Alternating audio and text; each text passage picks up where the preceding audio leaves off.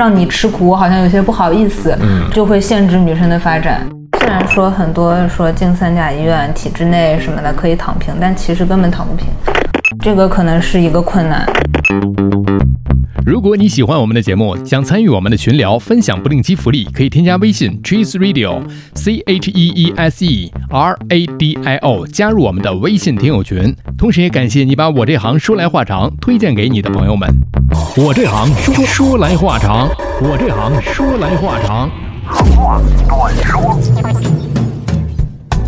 我这行说来话长，今天呢，请到了我们的这病说来话长的露露。今天你看露露还没下班呢，嗯，刚才我们跟露露的领导会晤了一下啊，这个把露露既往的工作做了一个总结，还是主要以表扬为主啊，以上课为辅，但是非常的好，学到了不少的干货。这也是我们先卖个关子，之后我们要给大家呈现的一种新的内容啊，可能更加公益一点，更加的务实一点啊。但是今天呢，大家看到露露还没有卸妆，哎，不是，还没有下班啊，还没有这个换装。呃，我们聊的这一行呢，就是露露所在的这个科室是什么科呢？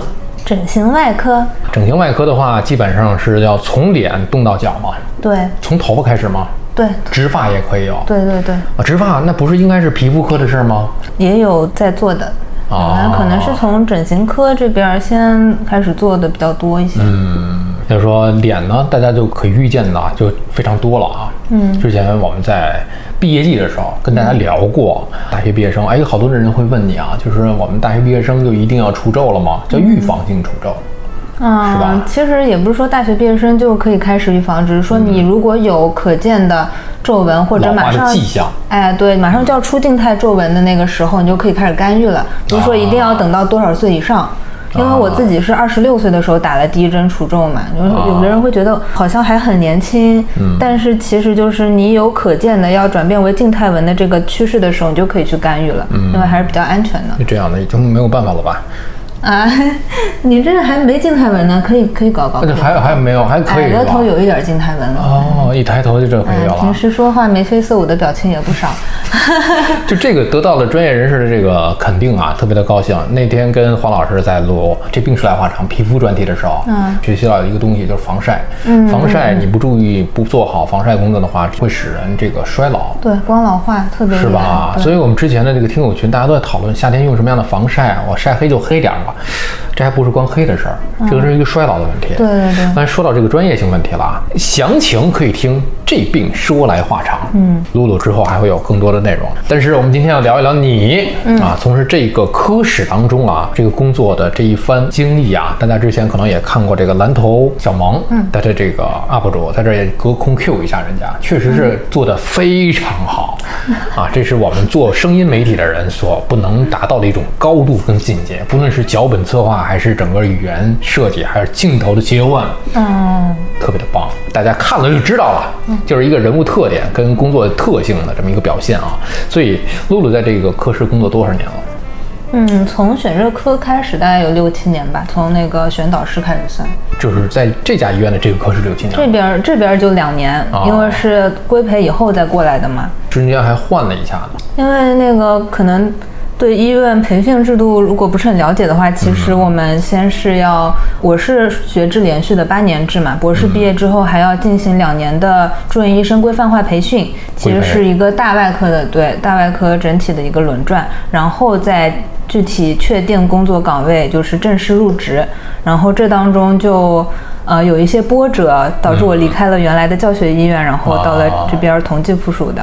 其实是正常人的一种生活状态，就是刚才教授讲的那样嘛。医生不是神，医生也是人，是人他就有人的弱点，人的这个喜怒哀乐、悲欢离合，嗯，有很多人要去表达的生活状态跟节奏。嗯，但是你在患者面前就不能表现这一面，他们可能也不是很愿意看到。嗯，就是患者不管你是不是人，他只要你特别专业性的那一面，只要给他治愈好了，对，但是偶尔是治愈嘛，嗯，所以不是神，不能说把每一个人的每一种痛苦都可能第一时间的歘施以魔法，就是相互体谅。嗯，正因为我们要相互体谅，所以才有了我们这样的播客，嗯，让更多的普通人去知道医生的下班是什么样的？加班录播课，但是今天确实是下班了啊。这个我们是确实下班之后没来得及换装啊。刚才我们又跟相关的同事领导聊了一下天儿啊，所以这个又卖了一个关子。接着来说，来这个科室一共是大概现在是两年两年两年，这个行这边儿入行是六七年，六七年，嗯，呃，都是属于这个你想叫做外科嘛，嗯，但是为什么选择了外科呢？是不是说来话长了？每个科室可能体能要求不一样，啊但是最主要的其实也不是说绝对的体力或者说力量，嗯，还有包括就是工作的整体的强度、时长，大家可能在选择的时候会考虑到这一点。然后身边的父母啊、亲友啊也会劝你说，女孩子也不可能不顾家，所以就很多人都会劝你不要选外科。其实我觉得啊，就是不管男生和女生都不可能不顾家。这个顾家也不光是女性的一个天职天责，嗯，男性在这儿也应该是呼吁一下，也得顾家，也得是操持家里那些事儿啊。觉得大家都是一样的，嗯，首先是大家都是一样的。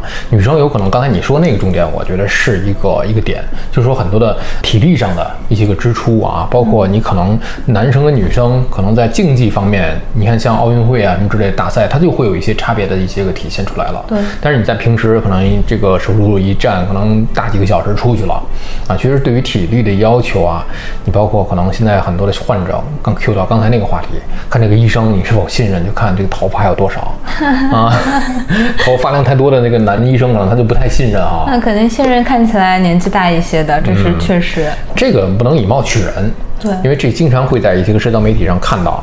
当然了，这个科室的这个特性啊，我真的是体会过。有一次我去找我们另外一个嘉宾，就是肝胆胰脾的那个肖郎啊，我们俩也是在春节期间录播课。嗯，我说有洗手间吗？他说那就是。我说不是女厕吗？啊，我们这儿没女生，对对对，就是这样，就像值班室一样，没有男女值班室，就是值班室。就是值班室，所以能解释很多你之前的那个社交媒体上 发的那个啊，所以你就就跟大家来讲了，嗯，男女在一起就是现在当男生用。嗯，是吧？嗯对，外科都是这样，或者医院就是这样，男生当牲口，女生当男生，其实都是一样的，也不是说女生就吃不了这苦，但是大家觉得你吃不了这苦，或者大家觉得让你吃苦，我好像有些不好意思，嗯，就会限制女生的发展。其实呢，女生觉得啊，我也能行，对，是你不就是天生的，就是这实实在在的就能行吗？能自己还是要相信自。己能行的，嗯。就但是也有困难的时期，经历过一些个在外科在这个科室当中的一些困难期嘛。困难期的话，可能规培的时候，因为是怀孕嘛，我们都是要上班上到九个半月，就是只剩产前两周的时候可以开始请假。哦所以到其实也不是说我个人体能上困难，因为我可能我还是身体素质比较好，但是大外科在排班的时候就会需要照顾到你，然后你就会非常不好意思。哎，是，嗯，这个可能是一个困难。你看，你要别给露露排了吧？哎呀，嗯，你就多不好意思啊！今天又不排我，明天又不排我，大家总在照顾我，这人情我也还不完。对，有很多的这个手术你又跟不上，啊，一来二去的可能会形成了这么一个问题了。对，后来就就来到这家单位了。对，就是 生完之后没有这个顾虑之后啊，算嗯稳定的入职到这边，然后就嗯没有这一类的事情发生。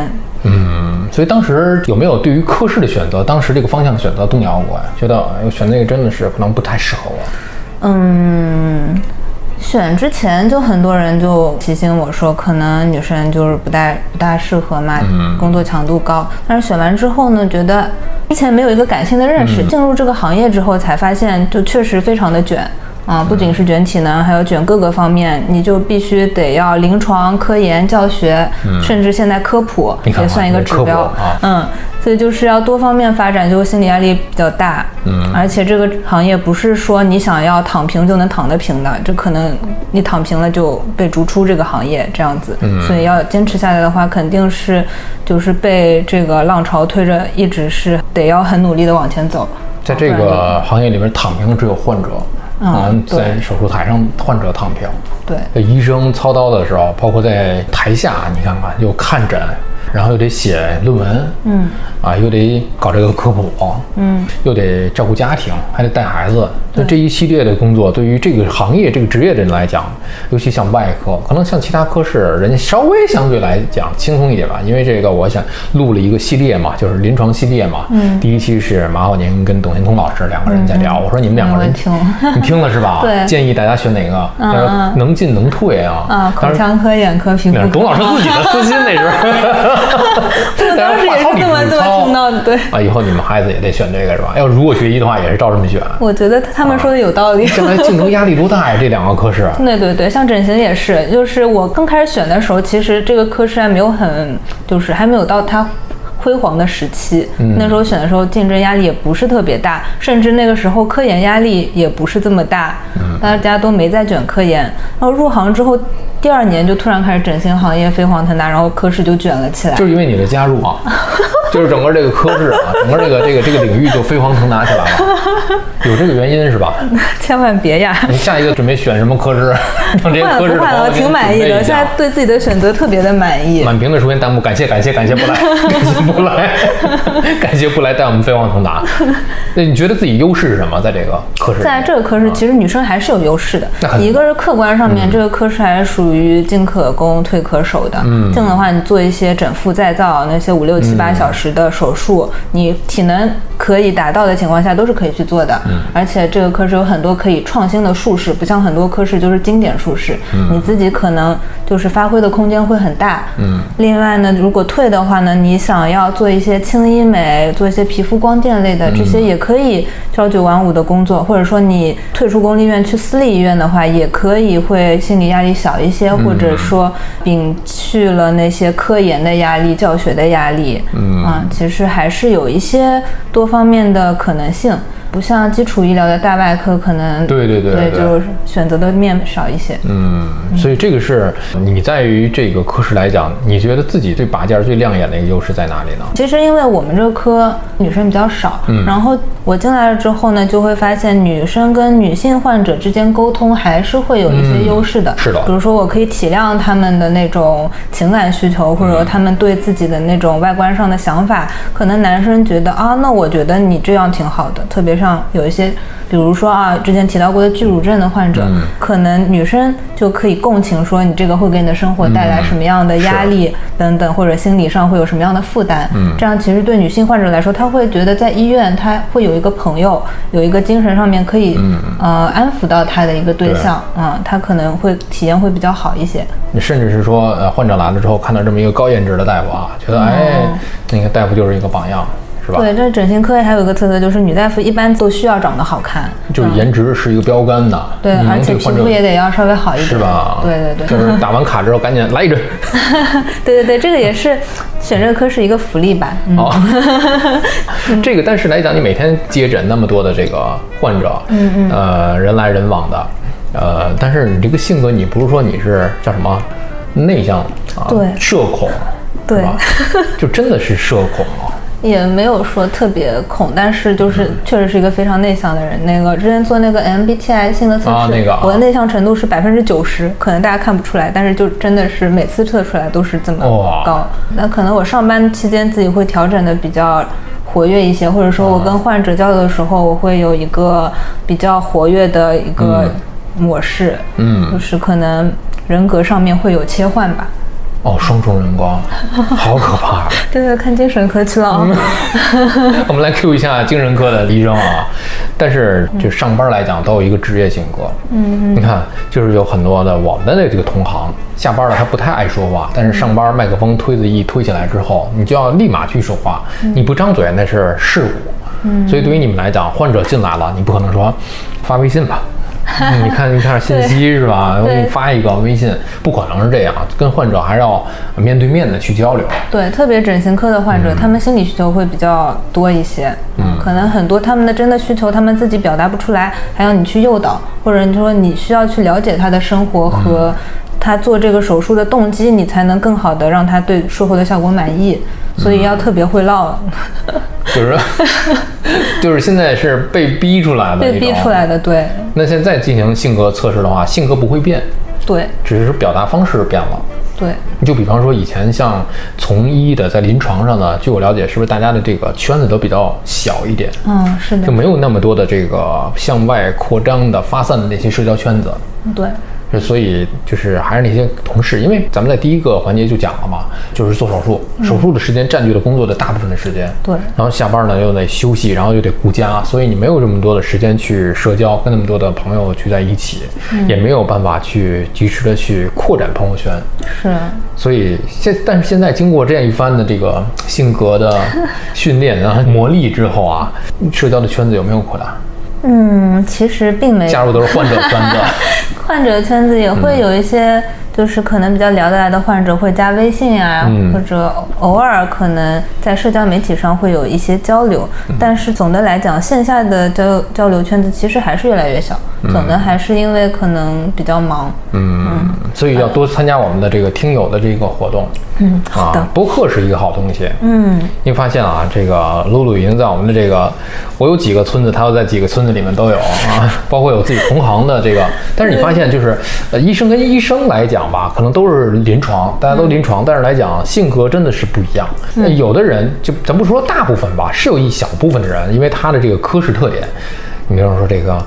啊口腔科的吴斌老师啊，他的性格非常的 open，因为他科室特点就是可能会向外发散的会多一点，嗯，所以他的社交能力会比较强一点，都做成了自己的表情包了啊。嗯斌哥点赞，对对对，是吧 这个很好用。这确实是有很多的人就是性格会内向一点，可能不怎么爱说话，或者是有的人像这个萌萌酱一样没有时间说话，因为每天在忙于急诊。对对对一会儿我们去找他啊，嗯，就是没有时间嗯，不同的科室、不同的人、不同的性格、不同的表达，所以我觉得跟性格有关嘛？还真有关。可能我们说，啊，跟我们的职业相关性有很大的，但是它是一个大的一个概率，嗯，但是大概率之下也有一些性格上的一些特点的不同，嗯，所以你看来来往往这些人也有性格比较外放的，更多的可能是没有时间去啊去社交的，嗯，但是呢，我也能体会到，所以你看看。我们也欢迎啊，朋友们都来我们的这个度假村啊，说来话长度假村，大家可以一起，因为我总说嘛，听友在一起嘛，但我说不叫粉丝见面会，包括明天可能大家就在一起在聚会啊，包括下午的活动，不叫粉丝见面会，大家一起畅聊，就是一种见面的一种这种联络啊。我觉得像是一个 party，就是各位听友，其实每一个人身上都有很大的闪光点，这藏龙卧虎啊，每一个人我甚至觉得都是我老师。你都能够从他们的身上、大家的身上发现一些个可以学到的东西，嗯，这个是非常难得的。其实也是我借助于这个播客的形式去社交，去认识更多的朋友，嗯对对。是吧？这不就我的认识出发露露了吗？也是想要多认识一些，就是 尽量是往圈外拓展，不然就是生活圈子越来越小。一是呢，就是像这个东西吧，播客这个东西，一是我们传播的这个节目的主旨，它就是这个主旨。比方说我们公益性的、公开的这种传播正能量的一些东西，啊，不能说正能量什么鸡汤吧，反正就是一些好的一些东西吧，没有那么强的功利性的这么一个东西的时候，大家的取向是一致的。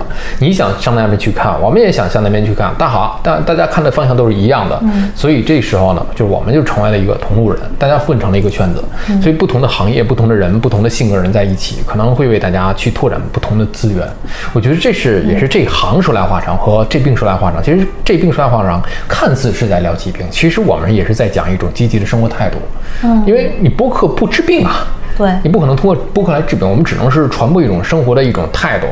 嗯，就是比方说，之前我们有一个江苏的一位听友说，我两三年前被自己猫嗯挠了一下，抓了一下。然后我说录成了这种 vlog 特别好，他就是给我们的一种提示。我说我给你一个江苏疾控电话，二十四小时的一个疾控电话，你去拨打。然后他就拨打了，五分钟解除了很多年两三年的一个焦虑。嗯，我觉得这个播客的这个主旨和意义就到了。对你让更多的人去知道了哦，原来是生活是这样的。但是我们不治病，我们只是给你指个道，指个路子。这是我觉得可能就是相互去去成全的这么一件事。热心市民汤先生，热心市民汤先生啊，下一个播客名字都有了啊。汤先生说来话长，那你平时就是说在下了班之后，在家庭当中啊，嗯，你又得照顾孩子啊，还得这个一起有家庭生活，自己还得，那你怎么权衡这个工作这么繁忙的工作跟这这么丰富的家庭和这个这个对对，呃，两个小孩，嗯，是吧？然后一大家子人。但是本身来讲，其实是你要说一开门像什么柴米油盐酱醋茶，还有两个娃，就本身生活来讲呢，不管有没有其他人的帮助吧，确实是这个就是事儿挺多的。嗯，就之前也会有女生问我说你怎么平衡家庭跟工作？我说这肯定是一个伪命题，你不可能平衡不了，平衡不了。你肯定相对于那些全职妈妈，你对家庭的照顾肯定是不够的。嗯，而且像因为在医院工作吧，你其实对医院的义务可能会超过像其他的一些工作，你不可能说我这儿有个什么事儿，呃，你你不过来。然后家里有点什么事儿，你就请假，这个可能跟其他的工作会不一样。嗯嗯，可能对医院的义务还是要会强一些。嗯啊，就导致嗯对家庭的义务，在我这儿可能真的是做的不够。我自己也会觉得，有的时候会觉得在这方面有一些的沮丧吧。嗯嗯，但是孩子都长大了，但是 也也还没，现在还是挺挺费心的时候。嗯，但是提到另一方面，就是其实在中国有一个很好的好处，为什么中？中国女性的就业率是全世界最高的，可能。那就是因为中国的家庭模式，就是你的上一辈会帮你照顾小孩儿。啊，像我妈妈就非常的无私，她每天像上班一样到我家来给我带小孩儿，然后我能做的就是每天下班以后尽量早的赶回去，去尽可能的多带一点小孩儿，啊，那可能也就是七八点八九点到家之后给他们带到入睡，还有就是在这段时间之内尽可能的去陪伴。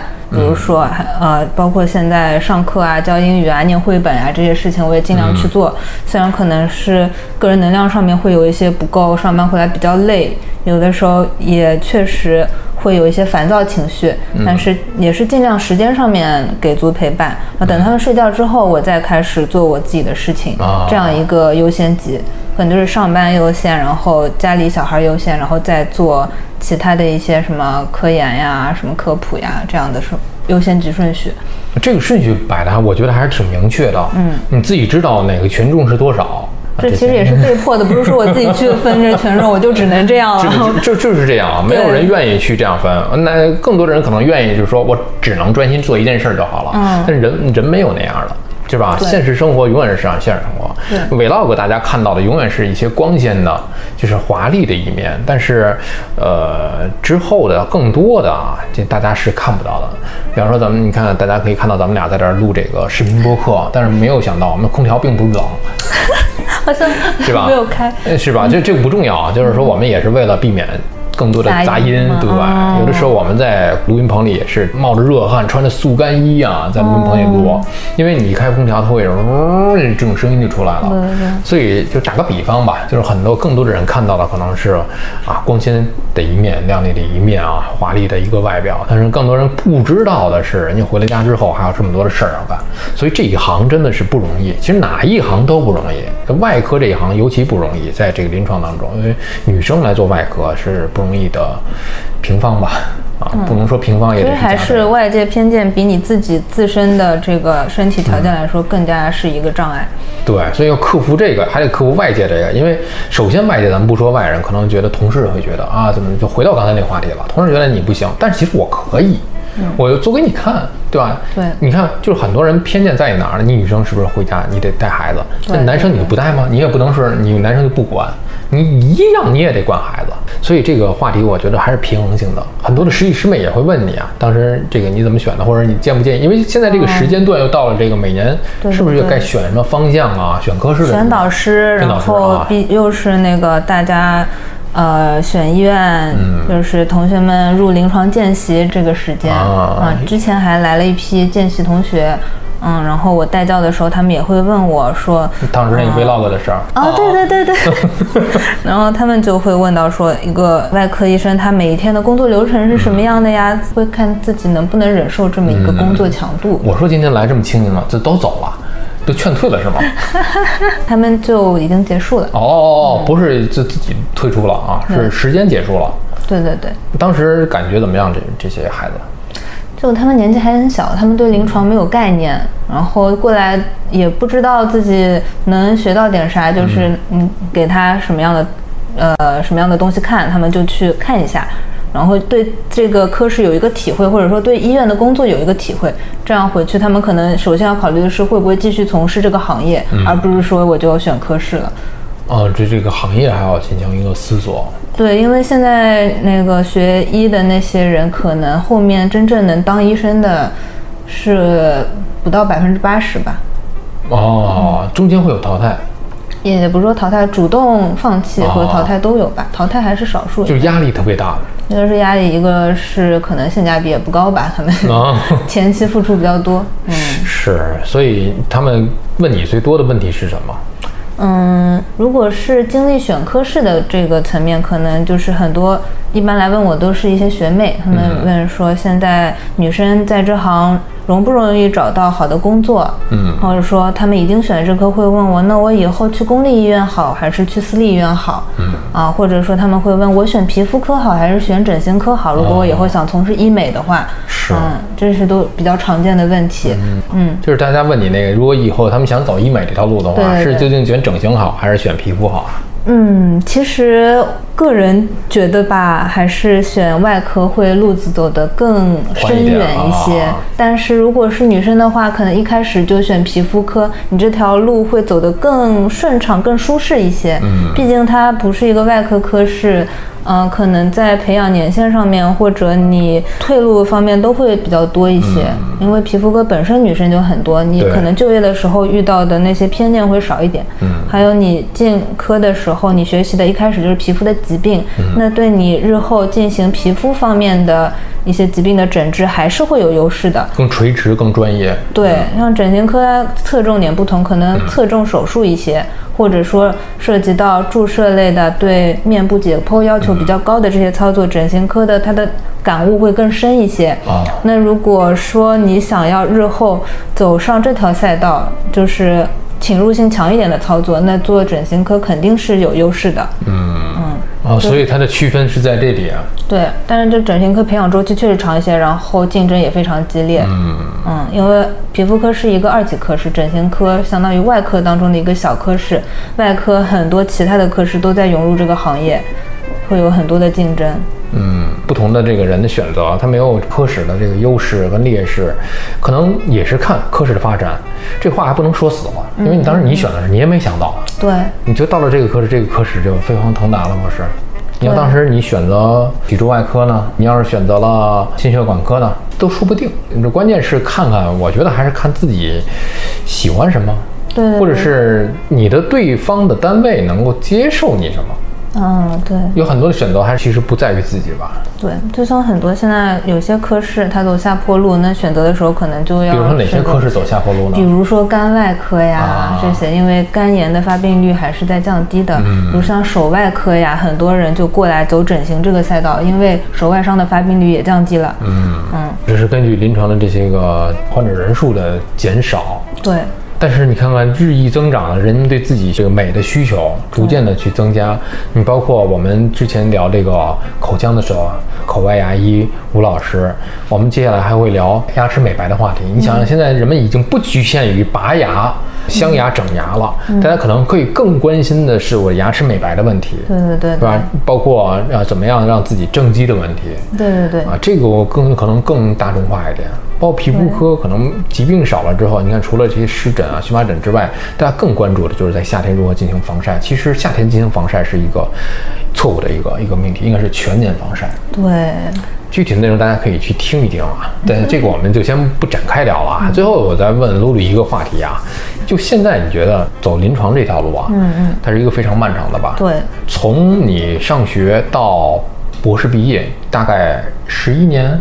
嗯，我是因为是最快的学制，我是啊最短的学制八年博士毕业。哦嗯，然后还有就是说也有十一年的，对，然后再规培两年，两到三年。两到三年，嗯这就长的话十三四年就出去了。对，规培完就是住院医师。住院医师得几年？住院医师看每个医院吧，至少也是两三年。至少两三年起步。对，那这十四年十五六年，对，那这真的是小四十的时候才能进主治。嗯，快的话三十五可能也可以，但是四十岁以上也有就要开始晋升副高的压力比较大了。啊，所以你看看这条路啊，真的是，就是你永远是在学习，嗯，永远你每年都在有考试是吧？